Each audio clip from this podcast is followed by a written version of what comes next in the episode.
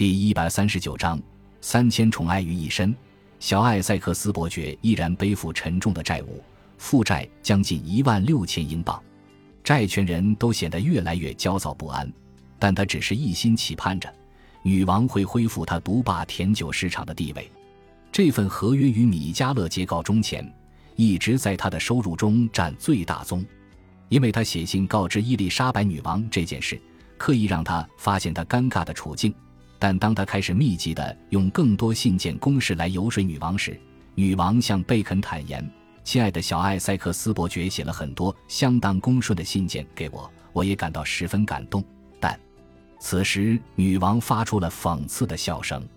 但经过我仔细思考，我发现他只适合甜酒产业。贝肯只好代为求情，不要完全剥夺伯爵阁下服侍女王的愿望。但女王陛下却漠视他的请求。小艾塞克斯伯爵并不知道女王已经看透他了。在回到伦敦后，他一直希望女王同意接见他，于是再一次不顾一切的写信给女王。臣渴望得到意志证明，快乐的见到女王陛下，以消除被放逐的不愉快。臣欲亲吻陛下那双公平公正的手，让他治愈我的忧伤。但臣最大的伤口恐怕已无药可救。来自痛苦、焦急又绝望的 S.X 向您请求。伊丽莎白女王一直无视于他的来信，但这次他派人送上口信。这样的谢意总会受到欢迎，也永远不过时。他已经相当清楚地让我们知道，他做的一切都是出自善意。米迦勒杰来了又走，但女王仍未允诺让他再度掌握甜酒市场。历史上留下的证据显示。此时，英国政府已经发现他与蒙求伊勋爵的阴谋。那一阵子，他甚至还更进一步要求，希望蒙求伊勋爵尽快对英国宫廷发动攻击。贪腐的情势，做得越多，伤得越大。伊丽莎白女王冷冷地说：“难以驾驭的野马，只要吃不到粮草，就会变得比较好控制了。”十月十八日，小艾塞克斯伯爵最后一次绝望地向女王请求。臣的灵魂哭喊着女王陛下的恩慈，臣欲回到陛下身边，盼结束这漫长的流放。若女王陛下同意臣的请求，陛下肯定是世上最仁慈的君主。若臣不得愿，留得一命，得到自由，过去的宠爱与惩戒又有何意义？在我能见到女王陛下慈爱的脸，亲吻公平公正的那双手前，时间仿佛就像无休止的夜晚。对女王陛下最忠诚的奴仆来说。这世界就像个巨大的坟墓。十月底，伊丽莎白女王宣布，此后甜酒事业的利润由皇室独享。也许女王的用意是要在小艾塞克斯伯爵补偿了所犯下的罪行后，再恢复他的权利。但目前为止，小艾塞克斯伯爵只能宣告破产。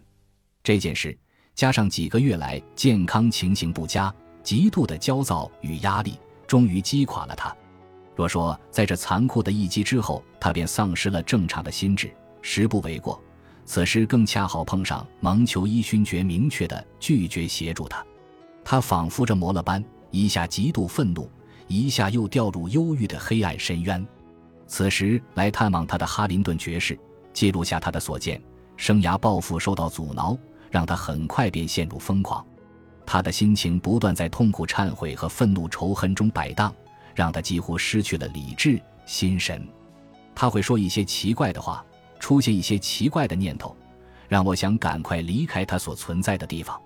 当他谈起女王时，其内容完全不是一位身体健康、心灵健全的人会说的话。他身边总围绕着坏人，更多的邪念就由此出现。女王最懂得如何驾驭高傲的心灵，但拥有高傲心灵的人却不懂得让步。小艾塞克斯伯爵的灵魂似乎正前后摆荡，就像气候恶劣的海浪。有人将小艾塞克斯伯爵的一句话转达给伊丽莎白女王。当某人可能是哈林顿爵士提及女王的条件这个字眼时，他随即打断对方，大吼：“他的条件，他的条件和他尸体一样又臭又邪门。”女王完全无法原谅这件事，但她的愤怒不只是嘴上说说。此后，在他那聪颖又具有野心的秘书亨利·卡夫的阴谋诡计煽动下，小艾塞克斯伯爵暗地里展开了反叛之路，而亨利·卡夫则是接下来要发生的一切背后的主谋。他变得偏执，认定自己运气不好，让政敌要摧毁他而设计的阴谋成功。罗伯特·塞西尔不止密谋要谋杀他，还与菲利普三世共谋要让伊莎贝拉·克拉拉·尤金尼亚坐上王位。他紧急通知女王这件事，要女王尽快远离这个心怀不轨的政要，并与他和解，让他回到女王身边。若他不听，那他只好强行。卡夫说服他回到女王身边，最好的方法就是在军队友人以及长期爱戴他的人民协助下，直接闯到女王身边。卡夫告诉他，为了荣誉，他不得不这么做，他必须拯救自己的名声。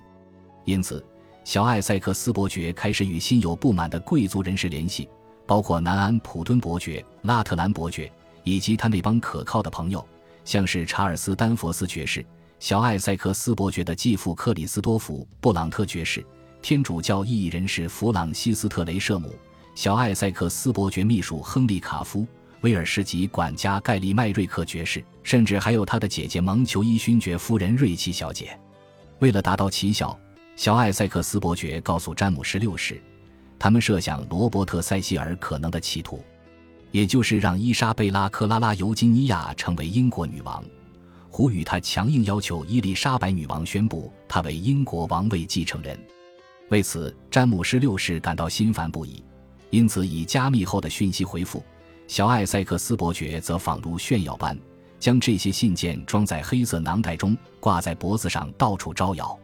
很快，这些叛徒的机会除了艾塞克斯宅邸外，还延伸到南安普敦伯爵住所。以及特鲁里宅邸，小艾塞克斯伯爵甚至企图闯入女王寝室，监禁她，再以女王之名统治英国。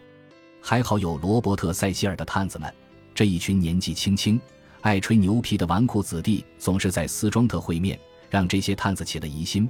因此，国务大臣罗伯特·塞西尔完全摸清他们想耍什么花招，于是准备守株待兔，等小艾塞克斯织出一条绵密的犯罪网后。准备让他作茧自缚。十一月份，英国荷兰联军在新港大胜西班牙军队后，荷兰战争总算告一段落。此刻，全英国上下，包括女王，都只想要安全的生活，与西班牙维持有尊严的和平。女王登基日再度来临，怀特霍尔宫一如往常大张旗鼓地庆祝。这一天。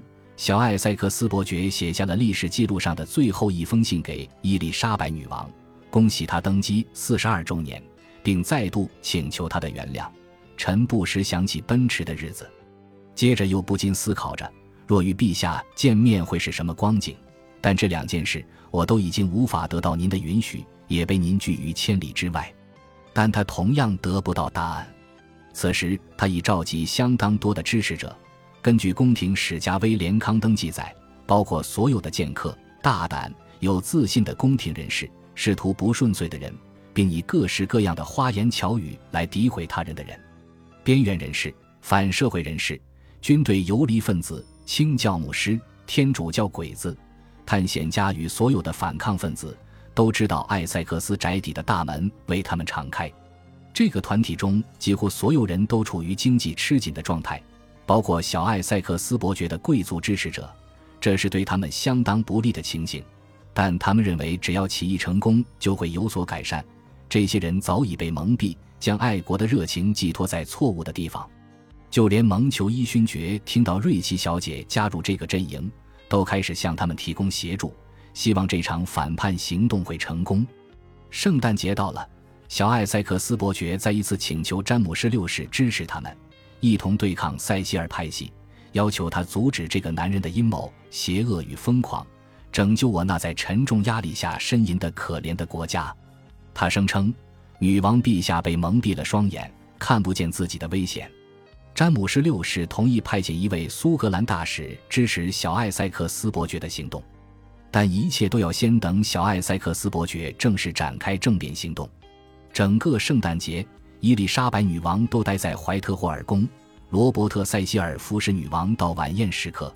到了十二月二十六日，宫廷中处处歌舞，女王则与帕马尔先生一同表演了库伦特舞曲。同时也观赏了这个季节中宫廷总会上演的十一出戏剧。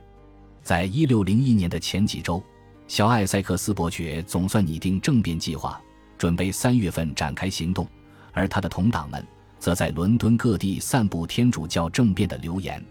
他们决定，一旦掌握了市政厅与伦敦塔，小艾塞克斯伯爵便会接近女王，安静、迅速的，连狗的舌头都来不及伸出来。接着要求女王召开国会，他便能借机弹劾罗伯特·塞西尔、莱里爵士与他们的同党。小艾塞克斯伯爵本人则成为摄政王。